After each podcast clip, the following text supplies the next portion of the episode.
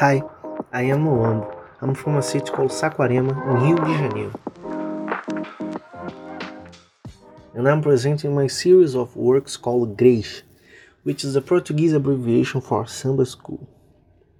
In this work, I create a new Samba school with its stories, memories, people, mythologies, and try to honor all Samba schools in Brazil. But above all, this painting talks about people.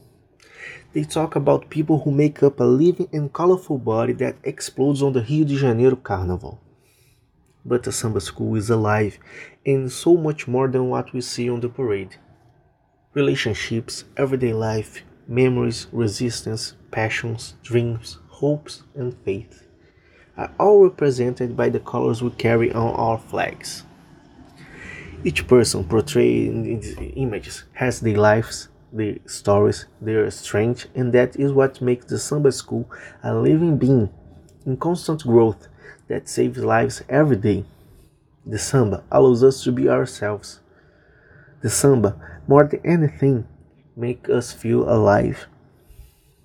This work is a tribute not only to all Samba schools, but all popular black manifestations in the world that resist and kept us alive during all the battles we went through. and we did it. Smiling, dancing, loving and living. And we're going to keep doing it.